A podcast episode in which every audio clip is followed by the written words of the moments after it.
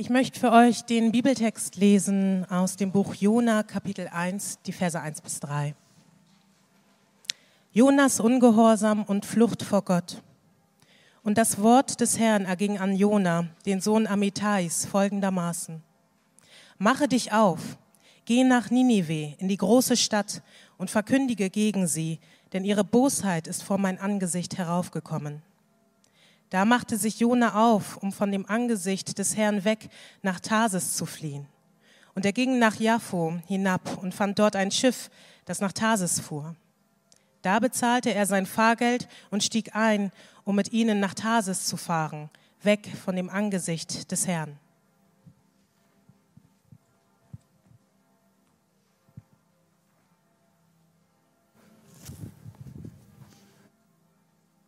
Vielen Dank dir, Marika, fürs Lesen. Das war das Intro im Prinzip zum Buch Jona. Und äh, wenn ihr an Jona denkt oder an dieses biblische Buch Jona, ich weiß nicht, woran denkt ihr zuerst? Wahl, ja. Also wir kommen heute noch nicht zu dem Wahl, also wir sind noch beim Intro. Und interessant ist aber an diesem Buch Jona, dass wir sehen, wie das viele Geschichten inspiriert hat, dieses Thema Wahl. Ich weiß nicht, erinnert ihr euch an die Geschichte von Pinocchio? Ja, da kommt ja so eine Szene vor, wo man denkt, so, hm, könnte man irgendwie dran denken, dass das irgendwie inspiriert wurde ja, von dieser biblischen Wahlgeschichte oder auch sogar Moby Dick.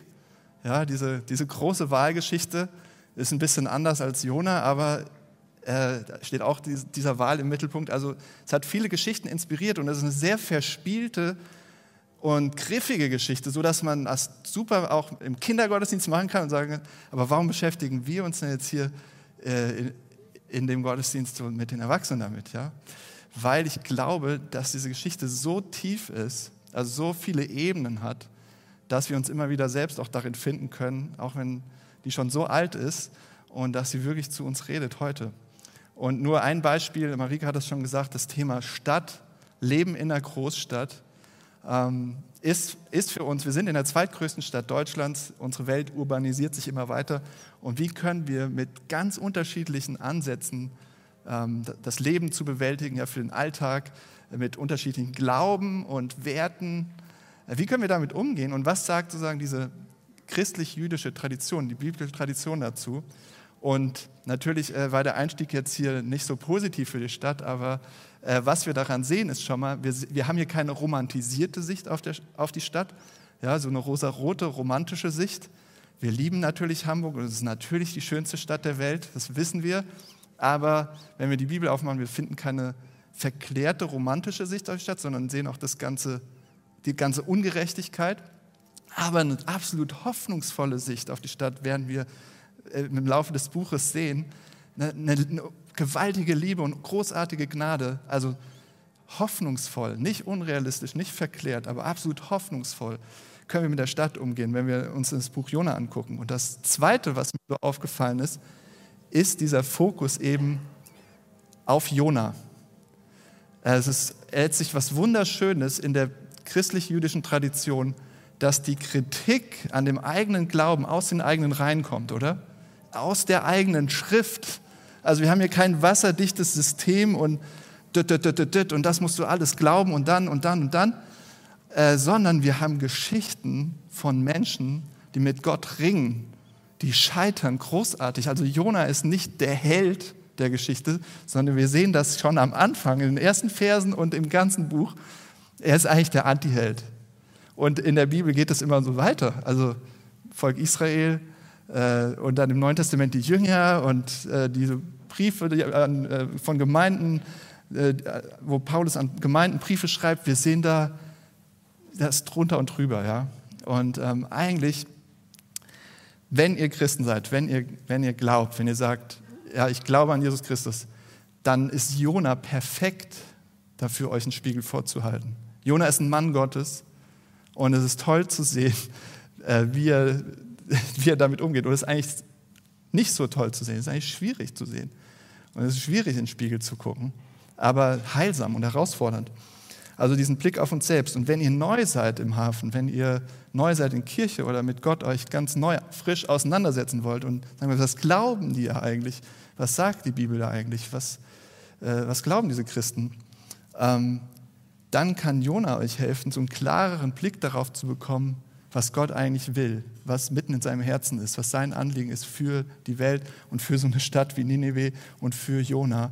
Und ähm, manchmal ist dieser Blick ja verstellt von, von uns, sozusagen von Kirche, wie wir so agieren und was wir alles richtig, was wir alles falsch machen. Aber Jona hilft uns zu sehen, so den Blick dahinter, ähm, wie Gott tickt.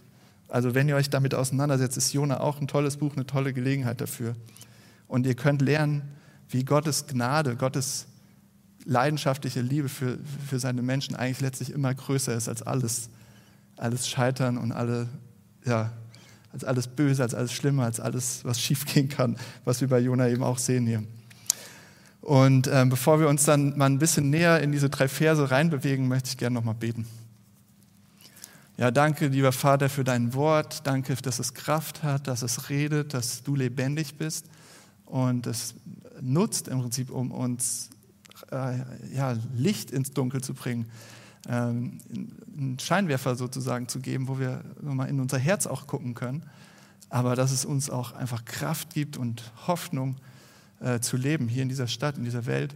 Und bitte rede du zu uns, sprich zu uns ähm, durch diesen Text. Amen. Also ich habe zwei Punkte. Äh, gesehen sozusagen, die ich mit euch angucken will, was in diesen ersten drei Versen los ist. Und das erste äh, habe ich mal so überschrieben mit Jona und Gottes Gerechtigkeit und das zweite mit Jona und unsere Ungerechtigkeit. Oder Selbstgerechtigkeit ist besser. Also Jona und Gottes Gerechtigkeit, erster Gedanke, und der zweite ähm, Jona und unsere Selbstgerechtigkeit. Also gucken wir uns erstmal diesen ersten Gedanken an, Jona und Gottes Gerechtigkeit. Äh, Jona, kurz ein bisschen Kontext, lebte in der Zeit von König Jerobeam II. von Nordisrael, vom Nordreich. Also es war schon getrennt, Israel und Juda. Und ähm, das heißt so Anfang des 8. Jahrhunderts vor Christus. Und er war ein Prophet, also er war ein Geistlicher, ein Mann Gottes. Ja, er hat Botschaften von Gott bekommen und an sein Volk weitergeben. Aber das Interessante hier ist, er gibt nicht eine Botschaft an das Volk weiter, so was zu Gott gehört, ähm, nicht an die Leute von Gott, so, die zu ihm gehören, die sowieso immer nach seinem Willen fragen, sondern ein ganz fremdes Volk, ganz weit weg. Was ist das für ein Volk, Ninive? Womit haben wir es da zu tun? Ähm, also Ninive ist eine antike Stadt am Ostufer des Tigris und war die Hauptstadt der damals wichtigsten politischen Macht der Assyrer. Also es gab diese verschiedenen Großmächte über die Jahrhunderte, so ja, die Babylonier, so vor Christus, 2000 ähm, vor Christus, die als Großmacht. Dann kamen im Prinzip die Assyrer, die haben die Babylonier abgelöst. Dann kamen die Perser und Griechen und Römer. Ne? Und wir sind hier bei den Assyrern. Die waren die Supermacht im vorderen Orient. Und Ninive war die Hauptstadt. Und äh, noch heute kann man äh, ja, da hingehen, sich das angucken gegenüber von Mosul im heutigen Irak und sehen, wo Ninive lag. Also in den Ausgrabungen sehen wir ganz viel davon, äh, Bestätigung auch, was wir so in der Bibel darüber lesen. Und im Buch Jona selbst ist die Rede davon, man brauchte drei Tage, um da durch, durchzulaufen. Also waren ein paar Kilometer groß und ähm, 120 ein, 120.000 Einwohner. Das war für uns heute ist das so, ja, für Hamburg ist das ja irgendwie so eine kleine Stadt. Ja. Äh, das ist vielleicht hier Harburg oder so oder Rahlstedt hat 100.000, glaube ich. Aber ähm, für damals war das halt wirklich eine Metropole, war es wirklich groß. 120.000 war im Prinzip die Stadt in der ganzen Region. Und es war auch ein kulturelles Zentrum. Man hat 20.000 bis 30.000 Tontafeln dort gefunden, also die Bibliothek, ja, die Bibliothek des ganzen äh, Raumes, so des alten Vorderen Orients, war dort. Und zum Beispiel hat man da auch diesen Codex Hammurabi gefunden. Kennt vielleicht einige von Museen oder irgendwas, so einen uralten Gesetzestext, sehr spannend, äh, wo wir auch so Parallelen finden können zu den Gesetzestexten in der Bibel. Also es war ein kulturelles Zentrum, es war ein politisches Machtzentrum und im Prinzip die Stadt überhaupt zu der Zeit in diesem Raum. Und äh, die Assyrer haben Eroberungsfeldzüge erfolgreich bestritten, so in den Jahrzehnten zuvor und immer mehr Gebiete eingenommen, so auch Israel. Und die mussten dann auch Tribut zahlen. Und diese Macht, äh, diese Feldzüge und ihre politische Macht haben sie auf brutalste Weise ähm, ja, zur Schau gestellt, um auch Leute, Leuten Angst zu machen. Oh, die Assyrer kommen. Ja? Also um um ihnen vorher schon Angst zu machen, bevor sie überhaupt kommen, sodass sie schon in so einer Art Überlegenheit sind. Und da sieht man zum Beispiel bei Salmanassar dem Dritten, einige Jahrzehnte hat er gelebt vor Jona, äh, der quälte seine Feinde. Sitzen hier Kinder? ich werde nicht zu detailliert, aber er hat ihnen die Haut abziehen lassen und sie fällen lassen. Das sind die schlimmsten Dinge, glaube ich. Hier der, ähm, der Martin, Game of Thrones, äh, George Martin, Autor, der hat sich da, glaube ich, inspirieren lassen von den Assyrern. Habt ihr vielleicht gelesen oder gesehen? Weiß ich nicht, ob ich es empfehlen soll, aber naja. Ähm, wir lesen auf jeden Fall diese drei Verse und was wir erstmal sehen, ist ein Gott, der Strafgericht ankündigt. Und das ist erstmal so für uns heute und für einige so aufgeklärte Geister, oh, Strafgericht, heftig. Was ist denn das für ein Gott, der strafende Gott? Aber wenn man da kurz mal dran, drauf, äh, also einhakt, ähm, äh, eine Stadt oder ein Volk, was sich so benimmt, ja, und was von diesen Werten geprägt ist und das sozusagen verkörpert, die Hauptstadt davon, was ist das für ein Gott, der sagt, ist mir egal, sollen die doch machen, sollen die doch alles, die ganze Welt einnehmen und weitermachen und alles zerstören und alle häuten und was weiß ich nicht. Also wir, Gott kann es uns nicht recht machen. Ja? Wenn er der Straf, also wenn er Strafgericht schickt, oh, das ist ein schrecklicher Gott, so barbarisch und Strafen ist ja ganz schlimm.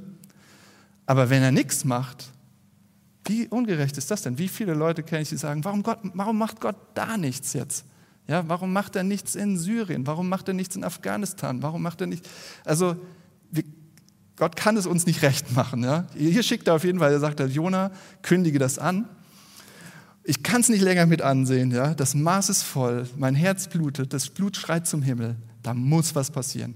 Aber das Schöne ist, Gott macht nicht einfach so und alles zerfällt zu Staub und Asche und Ninive ist weg, sondern er schickt Jona, weil er Ninive retten will, weil er es ändern will. Er sagt, ich möchte, dass ihr, dass ihr umkehrt, dass ihr verändert werdet, dass ihr neu werdet und ich möchte das nicht. Ich möchte euch retten. Also das ist das Anliegen dahinter. Und was macht Jona?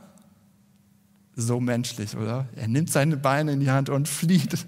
Also das Gegenteil von dem. Also er, das, er, er bleibt nicht einfach nur da in Joffa oder Joppe, steht in einigen Übersetzungen, sondern er geht so weit, also Ninive ist so weit östlich, wie man sich vorstellen kann. Er geht so weit westlich, wie man sich vorstellen kann von Joppe, äh, nach Spanien. Und ähm, das ist das Schöne, äh, das ist so, wir sehen Jona, wie er Angst hat und rennt und flieht. Und genau das nicht macht, was Gott will. Genau das Gegenteil, bewusst das Gegenteil macht. Und was ist der Grund? Warum hat er Angst? Wir, können, wir müssen gar nicht spekulieren. Wir könnten, oh ja, die waren so brutal und er hatte Angst, wenn er denen sagt, jetzt kommt Gottes Strafe, dass sie mit ihm dasselbe machen wie mit allen Feinden. Er hatte Angst um seine Haut, wortwörtlich, ja, oder was auch immer. Aber wir müssen nicht spekulieren, sondern er sagt später selbst, Jona gibt uns den Grund in Kapitel 4. Er sagt, ach Herr, genau das habe ich vermutet, als ich noch zu Hause war. Darum wollte ich auch nach Spanien fliehen. Ich wusste es doch. Du bist voll Liebe und Erbarmen. Du hast Geduld. Deine Güte kennt keine Grenzen. Das Unheil, das du androhst, das tut dir hinterher leid. Also so vorwurfsvoll. Also seht ihr das, ist so herrlich. Jona flieht nicht aus Angst sozusagen um seine eigene Haut, sondern er wollte, dass mit den Assyrern dasselbe passiert, mit diesem Volk in Nineveh, dasselbe passiert, was sie anderen angetan haben, dass es in Schutt und Asche liegt. Er wollte die gerechte Strafe. Und das, der Kern davon ist, dass Jona keine falsche Theologie hat. Er hat keine falsche Sicht auf Gott. Er kennt Gott so gut, dass er weiß, was Gott tun wird, so dass er genau das Gegenteil von Gott macht. Also er hat, er hat kein Theologieproblem, dass er Gott nicht kennen würde. Er hat ein Herzensproblem, weil er genau das Gegenteil von Gott will. Weil er ganz genau weiß, wie Gott tickt.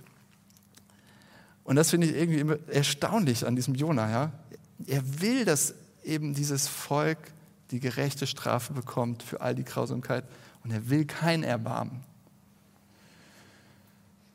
Und das ist ja eine berechtigte Frage. Warum sollte Gott denen nochmal eine Chance geben, nach all dem, was sie getan haben, Ninive? Ja, warum sollten die nicht die gerechte Strafe bekommen? Und äh, was, also da kommen wir zu diesem Thema, was ist denn überhaupt gerecht? Was ist denn die gerechte Strafe? Gibt es ja viele ethische Debatten. Ja, was ist ein gerechter Krieg? Einige sagen, Krieg ist immer falsch, ist immer ungerecht. Gibt es den gerechten Krieg? Keine Ahnung, es gibt ethische Fragen, aber hier haben wir die im Prinzip auch. Ist es gerecht, sie nicht zu bestrafen? Und was ist daran falsch von Jona, zu sagen, die sollen für ihre Untaten zahlen? Es ist nichts daran falsch. Nur das Problem ist, wenn Jona diesen Maßstab anlegt an Ninive, dann muss er den Maßstab auch an sich selbst anlegen und an, an sein eigenes Volk und an alle. Und das Problem ist, wenn er will, dass Ninive in Schutt und Asche liegt, dann, dann muss er eigentlich dasselbe für sich fordern. Warum, ich, warum ist das so hart? Warum sage ich das jetzt? Weil nicht nur das Blut vergossen würde und äh, das Blut zum Himmel schreibt, was die äh, Assyrer vergossen haben, sondern auch das Blut, was das eigene Volk von Jona vergossen hat. Untereinander, ja. Brüder gegen Brüder, Judah gegen Israel. Und, und wir wissen das aus, dem, aus, den, äh, aus der Tora, aus, den, aus dem Gesetz, dass jede Ungerechtigkeit, jede Form von Unterdrückung der Schwachen und Armen, jede Lüge, jeder Ehebruch, jede, jeder Neid, jeder Diebstahl, Gott kann das in seiner Heiligkeit nicht ertragen. Er kann das nicht aushalten. Er, es passt einfach nicht zu ihm. Er kann die Sünde nicht ignorieren. Und wenn ihr jetzt das Wort Sünde hört, fragt ihr, okay, das ist jetzt so, was soll das? Ist dieses Vorwurfsvoll oder was ist das für eine Hülse, eine Worthülse? Das schönste Bild, was wir im Text kriegen für Sünde, gibt uns Jona.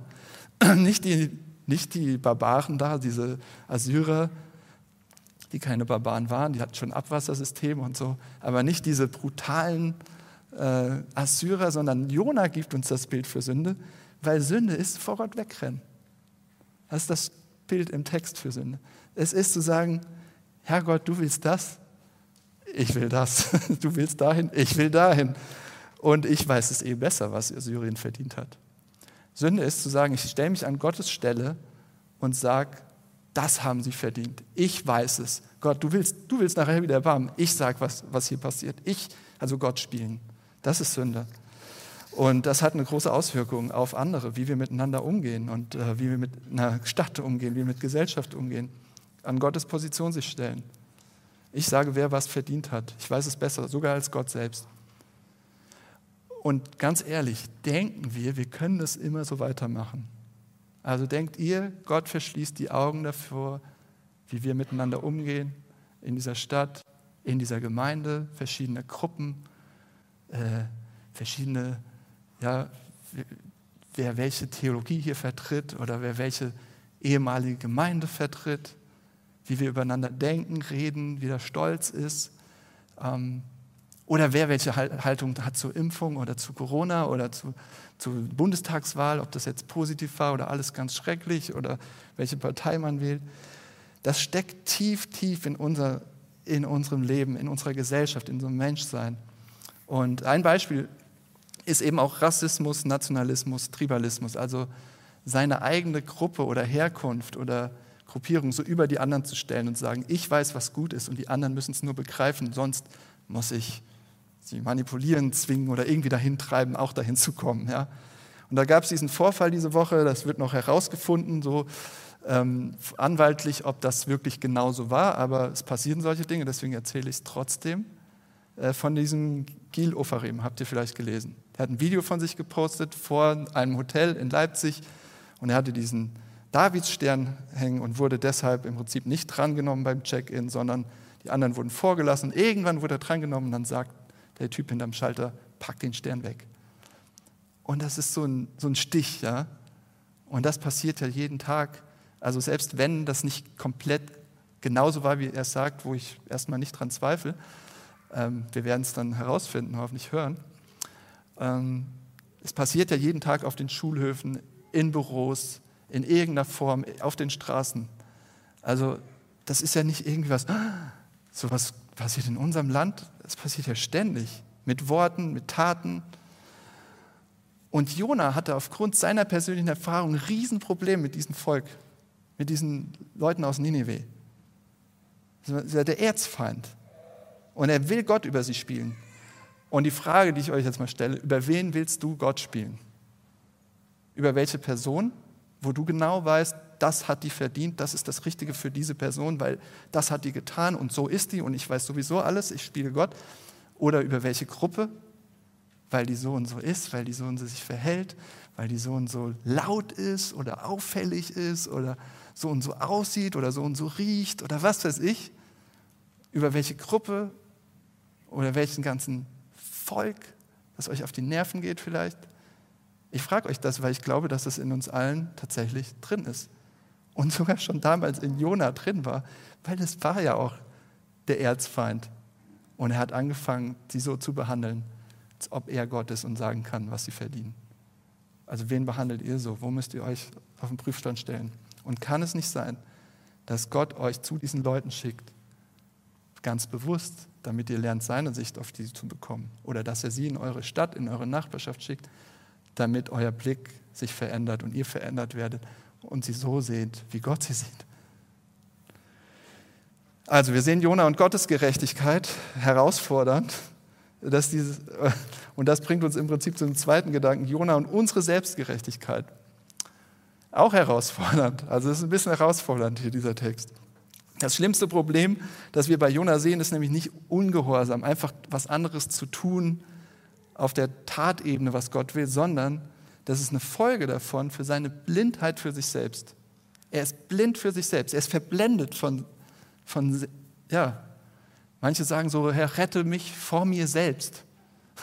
Ja, weil ich, ich mache mich selbst äh, kaputt. Ja, und Jonah merkt es aber gar nicht. Er ist blind dafür. Und ähm, der interessante äh, Fakt hier in dem Text ist, er hätte ja eben in Jofa oder Joppe bleiben können und sagen können, nö, ich mache nicht, was du sagst, Gott. Aber er geht ja los. Gott schickt ihn und Jona geht los. Aber eben nicht nach Osten, sondern nach Westen. Nicht nach Nineveh, sondern nach Spanien. Vielleicht brauchen die da auch mal eine, eine, einen Prophet in Spanien. Ja? Vielleicht, ähm, ja, ich weiß nicht, ob es da unbedingt wärmer ist als in Nineveh, das glaube ich jetzt nicht. Das ist eher so Hamburg-Perspektive, aber vielleicht war es ja irgendwie ein bisschen angenehmer, diesen Auftrag als Prophet zu erfüllen. Ja? Das steht da jetzt alles nicht bewusst äh, in dem Text, das weiß ich. Aber er bleibt nicht in Joppe, sondern er geht aber woanders hin. Und manchmal denke ich, wir machen viele, also wir als Kirche oder Christen, wir machen viele fromme Sachen, aber machen sie auf Jona-Art und machen sie aus Ungehorsam, aus, aus einer Selbstverblendung. Es sieht vielleicht fromm aus, Gottesdienst, ein Gebet, ein Gespräch, nett sein, irgendwas nach außen toll, aber es ist eigentlich ungehorsam, weil wir eigentlich nicht das machen, wo Gott uns hinschickt. Vielleicht überspielen wir nur, vielleicht übertünchen wir nur, vielleicht malen wir es schön an. Ja? Also es ist sehr herausfordernd für die, die glauben, was Jona angeht. Und ähm, dann landet er eben, na, das, das seht ihr dann später, wie es weitergeht. Aber ähm, sein größtes Problem ist eben nicht einfach nur mal, ah, ich habe Gott irgendwie falsch verstanden, sondern Blindheit für sich selbst. Was hindert ihn jetzt daran eigentlich, die anderen, also die Leute in Nineveh, so zu sehen, wie Gott sie sieht? Was steht ihnen im Weg? Und ich finde, einer hat das sehr gut äh, auf den Punkt gebracht, ein Professor in Yale, heißt Miroslav Wolf, der auch selbst den Kommunismus erlebt hat und äh, Spaltung in seinem eigenen Land, in Kroatien, Krieg miterlebt hat. Und er sagt dazu, Vergebung ist so schwer, denn ich schließe meinen Feind aus, aus der Gemeinschaft der Menschen. Und ich schließe mich selbst aus, aus der Gemeinschaft der Sünder. Das finde ich sehr genial, was er da sagt. Das ist eigentlich dieses spaltende, trennende, ist zu sagen, ich bin gar nicht so schlimm wie die, sowas würde ich nie tun. Ich bin gar nicht so ein Sünder wie die. Ja, ein bisschen ein kleiner Sünder, aber nicht so ein großer wie die. Aber die, das sind nicht mal mehr Menschen. Das ist dämonisch, das ist schlimm, das ist schrecklich, das, das verdient Gericht. Ich nicht. Ich doch nicht. Aber das. Also diese Härte, spürt ihr die da drin? Und ähm, den anderen im Prinzip aus der Gemeinschaft der Menschen auszuschließen, sagen, du bist kein Ebenbild Gottes. Du verdienst nur das. Und sich selbst rauszunehmen und zu sagen, aber ich, so schlimm wäre ich nie. Ich bin ganz okay, ich bin ganz nett. Die Frage ist, mit welcher Person gehst du gerade so um? Aus deiner Familie, aus deiner Geschichte, aus deinem Büro, aus, aus deiner Nachbarschaft. Ähm, oder mit welcher Gruppe gehst du so um? Und meidest und versuchst sozusagen, sie auszuschließen aus der Gemeinschaft der Menschen. Oder redest schlecht, wenn es vielleicht nicht jeder mitkriegt. Oder denkst die ganze Zeit negativ. Wen dämonisierst du? Zu wem sagst du innerlich, so, sowas würde ich nie tun, das ist so schlimm, das ist so schrecklich. Und was ist, wenn, wenn Gott im Prinzip diesen alten Text benutzen will und dieses Negativbeispiel von Jona und sagen will, na, bist du auch ein Jona? Rennst du gerade auch in die andere Richtung? Bist du auch auf dem Weg nach Spanien, wo die Trauben tief hängen und äh, die Sonne dir aufs Gesicht scheint? Ähm, also Jonas größtes Problem ist sein Herz und unseres auch. Und Gott schickt uns als Kirche, als Hafen eben nicht nur in eine Welt, die Rettung braucht, sondern er schickt uns auch als eine Gemeinschaft, die selbst die ganze Zeit Rettung und Erneuerung braucht. Das lehrt uns Jona. Wie ändert sich das? Oder wie kann sich da was verändern? Wie kann sich da was erneuern in uns? Ähm, wie kann eine neue Sichtweise entstehen auf die anderen? Sogar wenn wir am liebsten einen weiten Bogen um diese Leute machen würden. Und ich glaube, es sind zwei Sachen, ähm, die wir sehen müssen.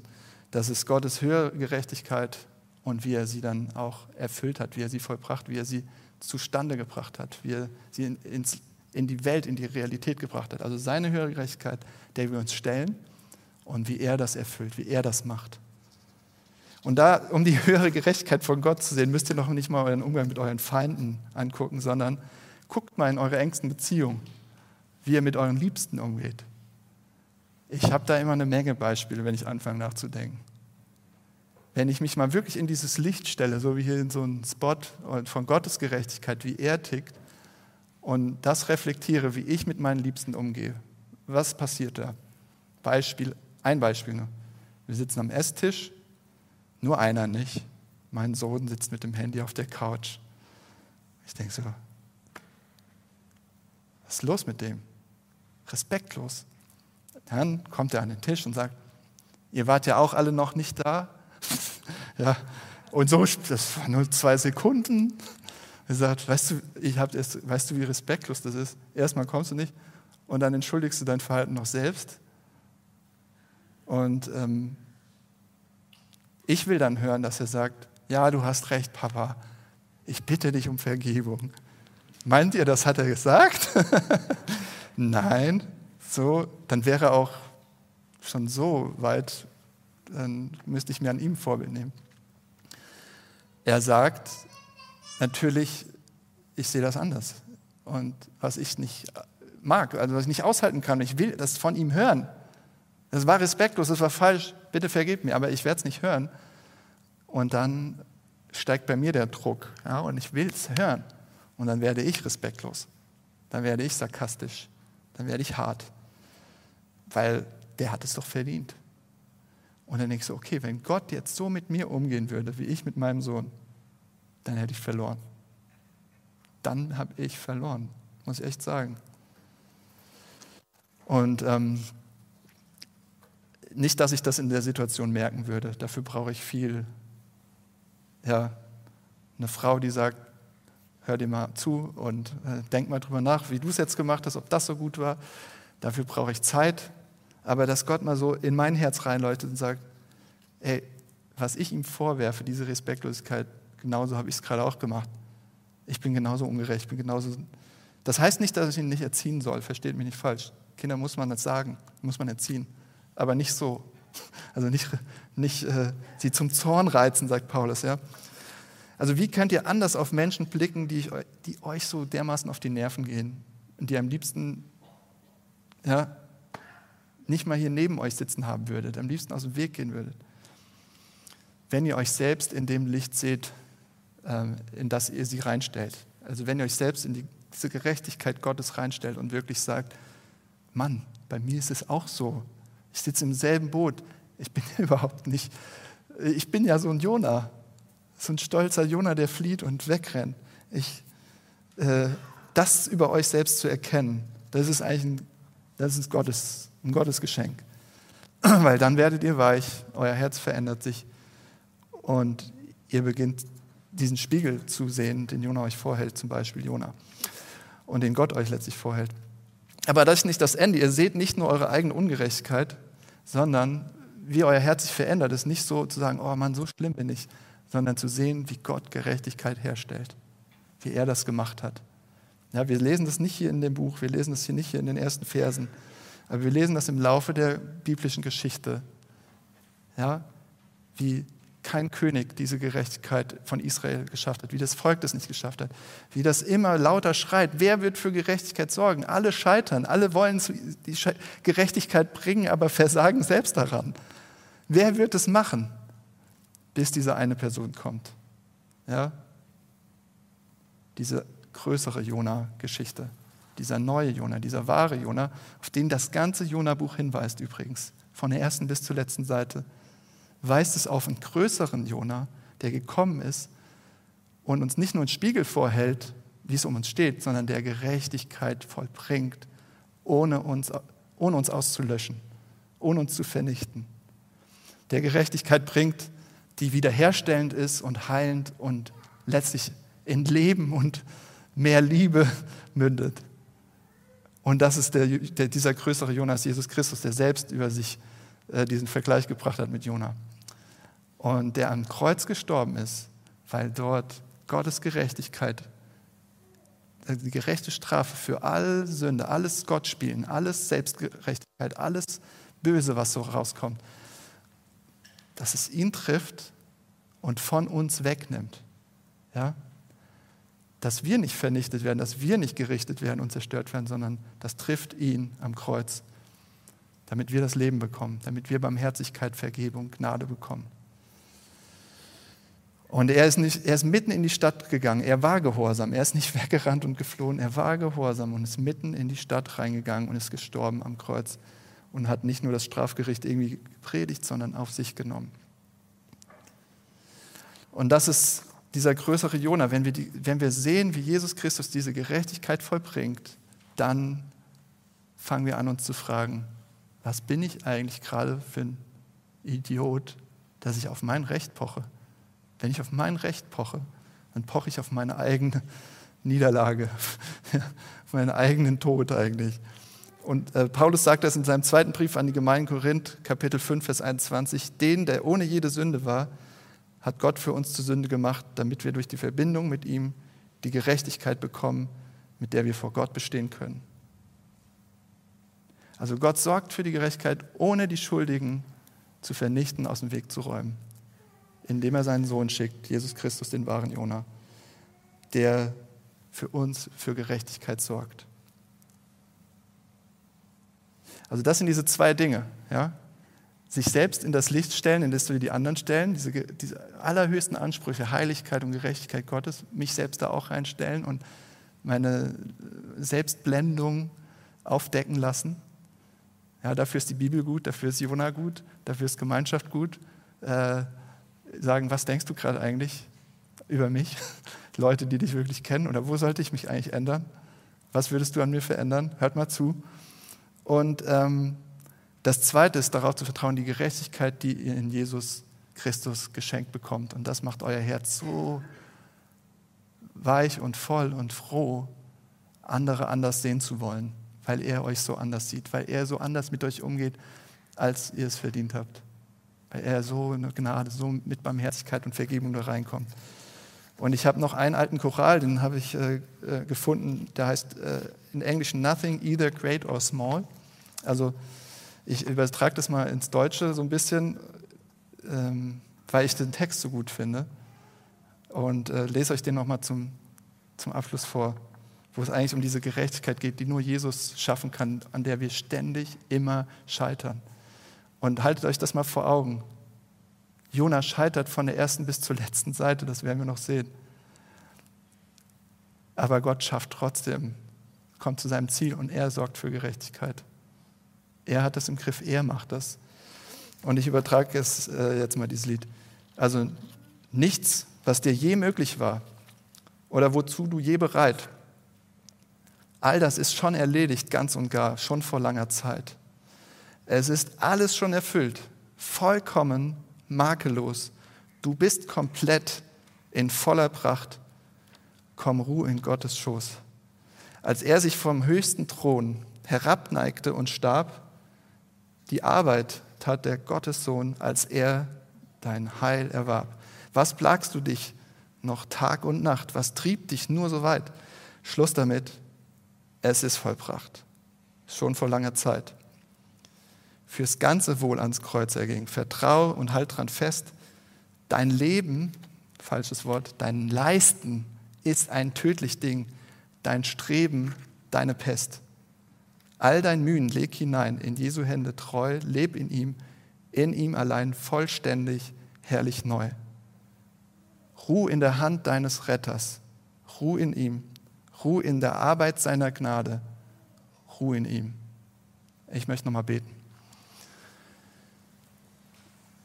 Lass uns deine Gerechtigkeit erkennen, Gott, dass sie so viel höher ist als unsere. Ähm, und dass wir nicht blind werden für uns selbst. Lass uns selbst uns im Licht deiner Wahrheit, deiner Gerechtigkeit sehen, dass du Dinge aufdecken kannst, aber vor allem im Licht von dem, was wir gerade gelesen und gehört haben, was Jesus Christus getan hat, dass er es vollbracht hat, dass er für Gerechtigkeit gesorgt hat, die vollkommen ist, die perfekt ist, aber die Leben bringt, die Rettung bringt und die Liebe vermehrt und dass wir so dann auf uns selbst schauen und auf andere um uns herum, die wir so gerne, ja, um die wir so gerne einen Bogen machen würden. Dass letztlich deine Liebe mehr in uns reinkommt, deine Barmherzigkeit, deine Gnade, deine Vergebung. Verändere unsere Herzen und mach uns zu so einer Gemeinde, mach uns zu so einem Hafen. Amen.